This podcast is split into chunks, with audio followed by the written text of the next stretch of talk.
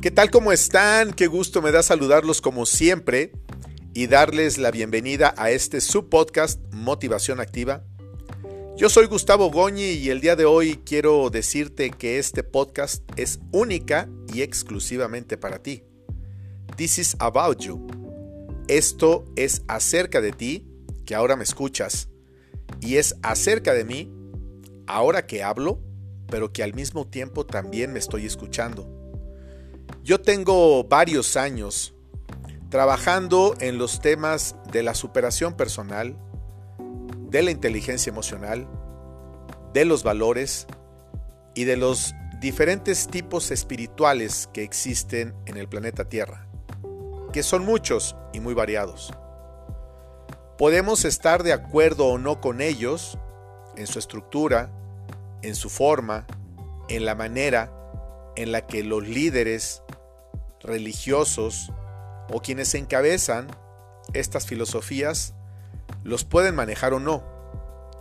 Yo creo que lo más importante es que no debemos de convertirnos en jueces porque nadie nos ha dado ese nombramiento, porque es muy fácil caer en la tentación de estar juzgando a diestra y siniestra absolutamente todo lo que pasa, todo lo que nos sucede y lo que es peor aún, todo lo que nos imaginamos, que es más del 90% de la energía mal utilizada en pensamientos, en circunstancias y en situaciones que solamente viven en nuestro interior, en nuestra mente. Los trasladamos a nuestro corazón, aunque esquivamos el corazón, le damos como la vuelta y los mandamos directamente al estómago. Cuando nosotros dejamos de pensar o de sentir a través del corazón, que es el órgano a través del que se manifiesta el amor, y lo llevamos al estómago, evidentemente el estómago lo que hace es lo que normalmente hace con los alimentos, triturarlos, deshacerlos y convertirnos en algo que, ah, no precisamente es agradable, pero que sin embargo es necesario. Todos tenemos una historia detrás de nuestra propia historia. Aquí no se trata de entrar en una competencia de si mi historia personal de vida es mejor que la tuya o la tuya es mejor que la mía.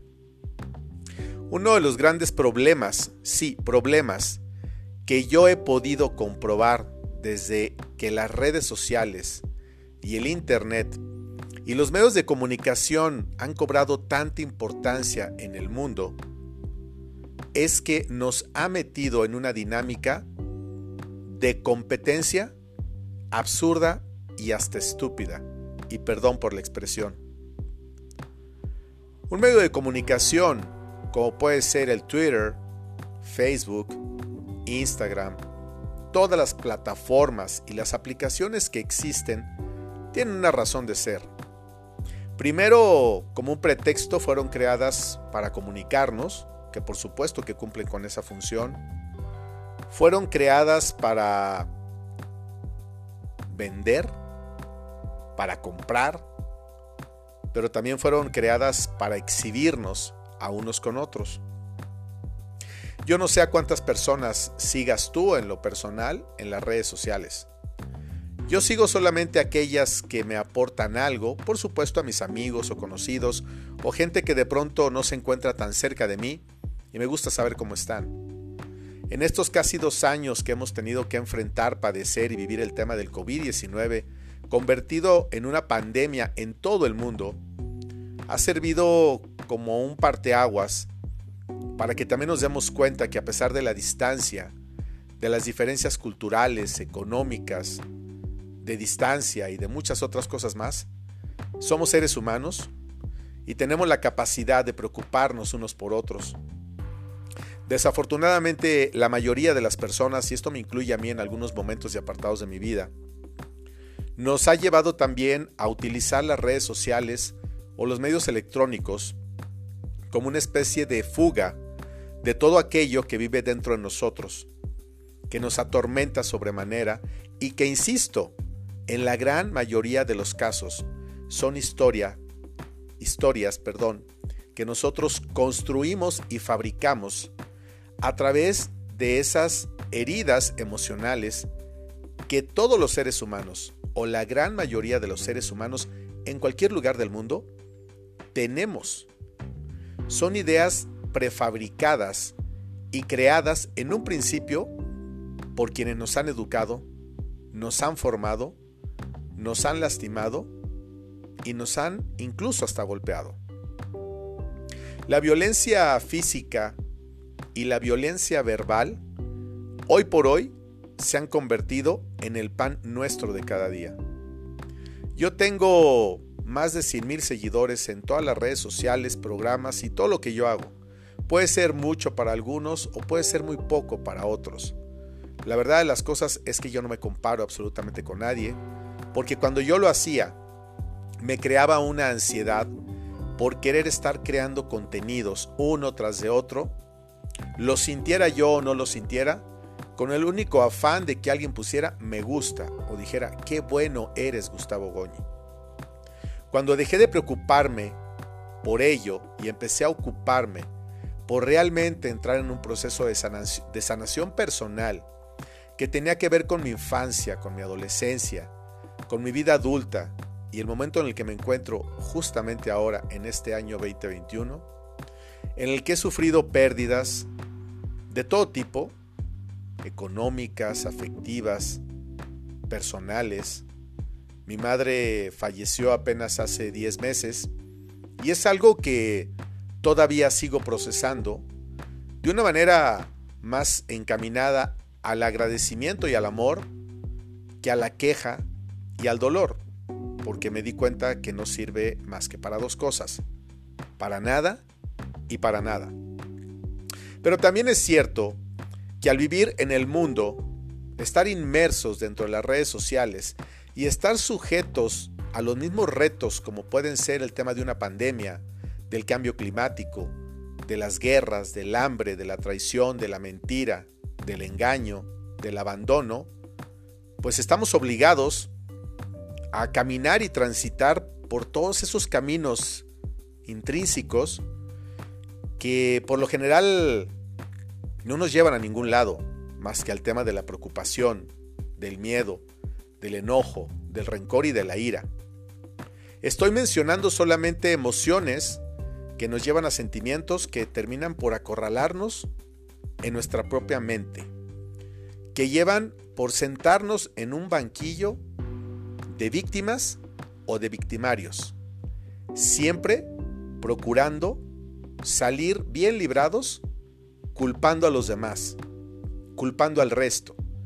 Es que el gobierno, es que mi familia, es que mi hermano, es que mi pareja, es que mi hijo, es que mi vecino, es que mi jefe, es que mis colaboradores, y es que, y es que, y es que, y podemos sumarle una cantidad impresionante de pretextos a través de los cuales nos queremos esconder para no asumir que tú y yo y todos somos los únicos o principales responsables de todo aquello que estamos viviendo.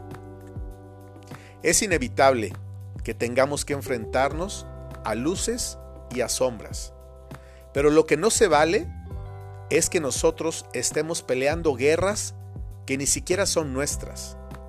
Ni tú ni yo tenemos el control de lo que los demás deciden piensan, quieren o hacen. Podemos amar mucho a una pareja, a los papás, a los hermanos, a los sobrinos, a los hijos, a un perro, a tu casa, a tu coche, a tu dinero, de lo que tú estés enamorado o de lo que tú crees que estás enamorado. Pero no tenemos el control, ni siquiera tenemos el derecho a entrometernos en sus vidas y a decirles cómo es que las tienen que vivir, cómo es que las tienen que manejar o cómo es que las tienen que comportar. En la actualidad habemos aproximadamente 7.800 millones de habitantes en el mundo. Es una cantidad impresionante de seres humanos que andamos girando y caminando en muy distintos continentes, países, regiones y lugares. La gran mayoría de esos lugares seguramente no tendremos la oportunidad de conocerlos.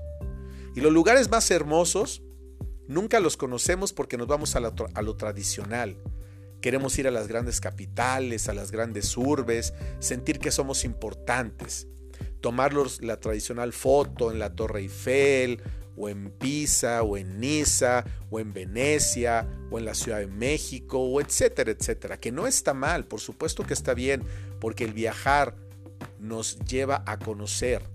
El leer amplía nuestro conocimiento. La cultura en el hombre, en el ser humano, jamás se debe de detener. Una persona que no lee, una persona que no viaja, una persona que no aprende, una persona que no entiende que los errores no fueron creados para lastimarnos, sino para empujarnos, para sacarnos de la tradicional zona de confort en la que nos encontramos, entonces es una persona que tristemente está encaminada al fracaso. Por supuesto que existen grandes excepciones, pero todos los humanos tenemos la creencia que si tenemos fama, dinero, fortuna, entonces la vida está resuelta. Y hoy por hoy también existen grandes historias en lo que está perfectamente claro que es cuando menos feliz tú puedes llegar a ser. Hemos hablado muchas veces en otros podcasts que la felicidad es más que un destino, es un camino, es algo que vamos construyendo todos los días. Hay ocasiones que amanecemos muy felices y a los 10 minutos estamos muy tristes. ¿Por qué? porque estamos permitiendo que las cosas externas, insisto, en las que nosotros no tenemos el control, sean las que nos dominen. Miren, existen cuatro claves o cuatro recomendaciones que manejan mucho eh, los budistas. El budismo, hay quienes dicen que es una religión, hay quienes dicen que solamente se trata de una filosofía de vida. Yo tengo muchos años dedicado a hacer programas de televisión, de radio y contenidos y he tenido la posibilidad de platicar con ellos y la verdad es que es muy grato para mí, es una gran experiencia. Yo soy católico, soy cristiano, pero no dejo de reconocer y de respetar todo lo bueno que las otras religiones tienen.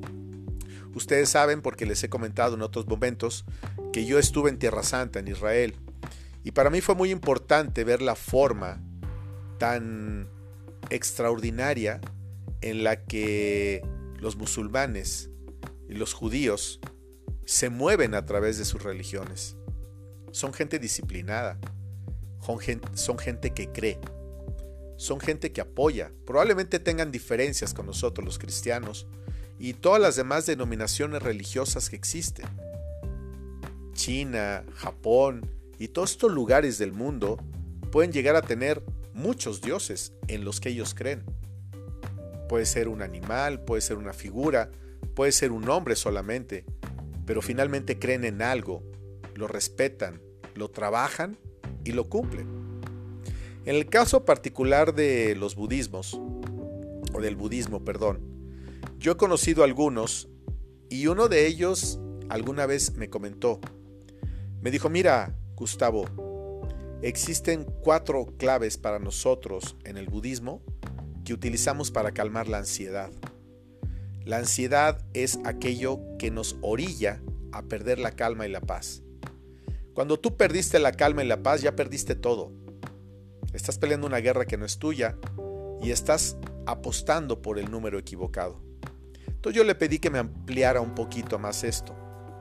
Y me dijo, mira, la primera, tienes que hacerte responsable de ti mismo. En general, siempre estamos culpando o responsabilizando a los demás de lo que nos ocurra a nosotros. Para el budismo, por ejemplo, el acto de liberación depende de ellos mismos, o sea, depende de uno mismo, de ti y de mí. No existe un Salvador que venga a ayudarnos. Debemos de ser nosotros mismos capaces de afrontar nuestros retos y dejar atrás nuestras limitaciones. Me quedé pensando mucho en ello y dije, es que yo encajo perfectamente en esta expresión como católico, como cristiano, como lo hace un budista o como lo puede hacer un judío, un musulmán o cualquiera otra religión. Me dice la segunda, la gran importancia que tiene el aquí y el ahora. Vivimos nuestros días evocando el pasado, recordando el ayer, un ayer que prácticamente solo es aprovechado por el ego, nuestro ego, para salir del presente. Sucede lo mismo con la preocupación continua hacia el futuro, algo que solo existe en el pensamiento. Vivir el presente, vivir el aquí y el ahora, nos lleva de la mano a estar, dejar de evocando el pasado y a dejar de estar preocupados por el futuro. En realidad solamente tenemos este momento.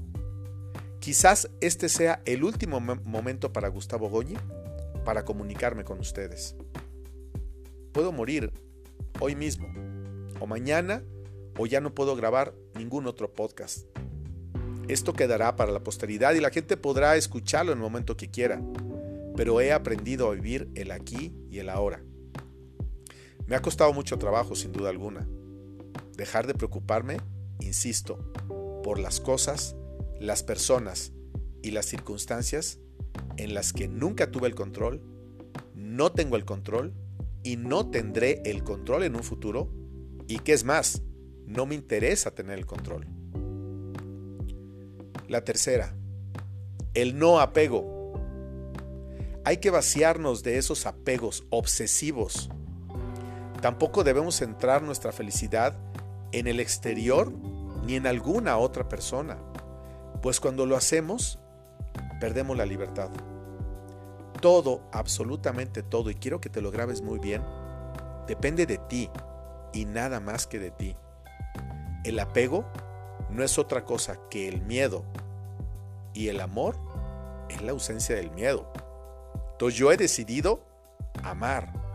Yo tenía mucho temor de que mi madre partiera de la tierra. Yo imaginé 100 escenarios posibles Sucedió uno, el día que ella tenía que marchar, y nada más. Y el miedo que yo tenía lo cambié por la fe, por la esperanza, por la misericordia que a mí en lo personal me da Jesús de Nazaret. Aprendí a través del dolor encontrar el verdadero amor con mi madre. Siempre amé a mi madre y lo seguiré haciendo por lo que me resta de vida porque estoy seguro que nos volveremos a encontrar en otro plano muy distinto al que nos conocimos en la tierra. Pero mi madre me conectó con el amor verdadero, ese que se da por amor, no por un interés en particular, porque me dé o porque me quiera de tal o cual forma. El amor de una madre es único, por eso hay que aprovecharlo. Muchas personas me escriben con mucha frecuencia, justamente el día de hoy, hice una publicación donde decía que estaba en misa porque mi madre tenía nueve meses que había partido de la tierra en este 2021. Estamos en el mes de noviembre. Y recibo muchos mensajes públicos y privados en Messenger o a través de las redes o en Facebook o algo. Y la gente me pregunta, hoy ánimo, estamos contigo, échale ganas. Y digo, ¿por qué la gente da por sentado que estoy sufriendo? Yo estaba celebrando los nueve meses que mi madre tenía de estar en el cielo porque sé que ahí está. La gente siempre creemos que la ausencia está ligada al sufrimiento y no es así, por supuesto que al extraño. Me encantaría que estuviera aquí, por supuesto que me encantaría que estuviera aquí. Esta es la primera Navidad que voy a estar sin ella. Ya pasé el primer día de las madres sin ella. Pasaré el primer año nuevo sin ella. Pasaré su primer cumpleaños, que es el 26 de diciembre sin ella. Pero eso no quiere decir que esté yo muriéndome del dolor. ¿Hay añoranza? Por supuesto que sí porque ella murió a los 88 años, de los cuales 58, que la edad que yo tengo actualmente, los pasó cerca de mí. No es tan fácil, pero cuando aprendí a soltar los apegos, entonces entendí que es el tránsito y nada más. Como en su momento, tendré yo que marcharme y tendré yo que irme.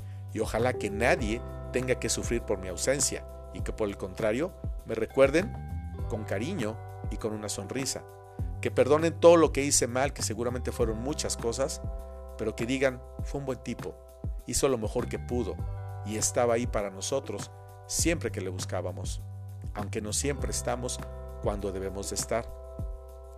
Y el cuarto consejo era, grábate algo, Gustavo, vas a repetir las situaciones hasta que las superes. Yo dije, au, au, au, au, esto no me encanta. ¿Sí? Me dice, porque si nuestras acciones no son las correctas, estaremos creando una especie de karma negativo para el budismo. El budismo entiende el karma como algo negativo. Yo personalmente prefiero decirle justicia divina. Hay quien le llama, no sé, energía que tú mandas al universo y esta regresa. Todas las personas tenemos la oportunidad de enmendar todo lo que nosotros hemos adoptado como propio y que quizá no nos corresponde. Saquiendo aplica el no pelees guerras que no son tuyas. Nos gusta meternos en la vida de los demás. No tenemos derecho a hacerlo, así se trata de tus hijos, de tu pareja, de tus hermanos, de tus padres. No tenemos ningún derecho. Podemos y debemos procurar su bienestar, pero no tratar de que cambien, piensen, digan o sientan lo que yo creo que es lo mejor para mí, lo que a mí me haría cómodo. No podemos estar delineando una pareja perfecta. Es que, ¿cómo es tu pareja ideal? Me preguntan mucho y antes mi respuesta seguramente era absurda y estúpida. Yo quería que fueran como yo o quisieran lo que yo quería. No, ahora yo quiero que mi pareja sea feliz, que sea libre, que conquiste sus sueños y que logre todo lo que su corazón anhela. Si yo puedo estar a su lado o ella puede estar a mi lado, yo voy a ser muy feliz. Pero mi felicidad no va a depender de su aprobación o de su molestia, ni la felicidad de mi pareja deberá depender de ello. El día que entendamos que los seres humanos venimos al mundo solos y nos vamos a ir solos, vamos a entender que venimos a luchar y a trabajar por nosotros mismos.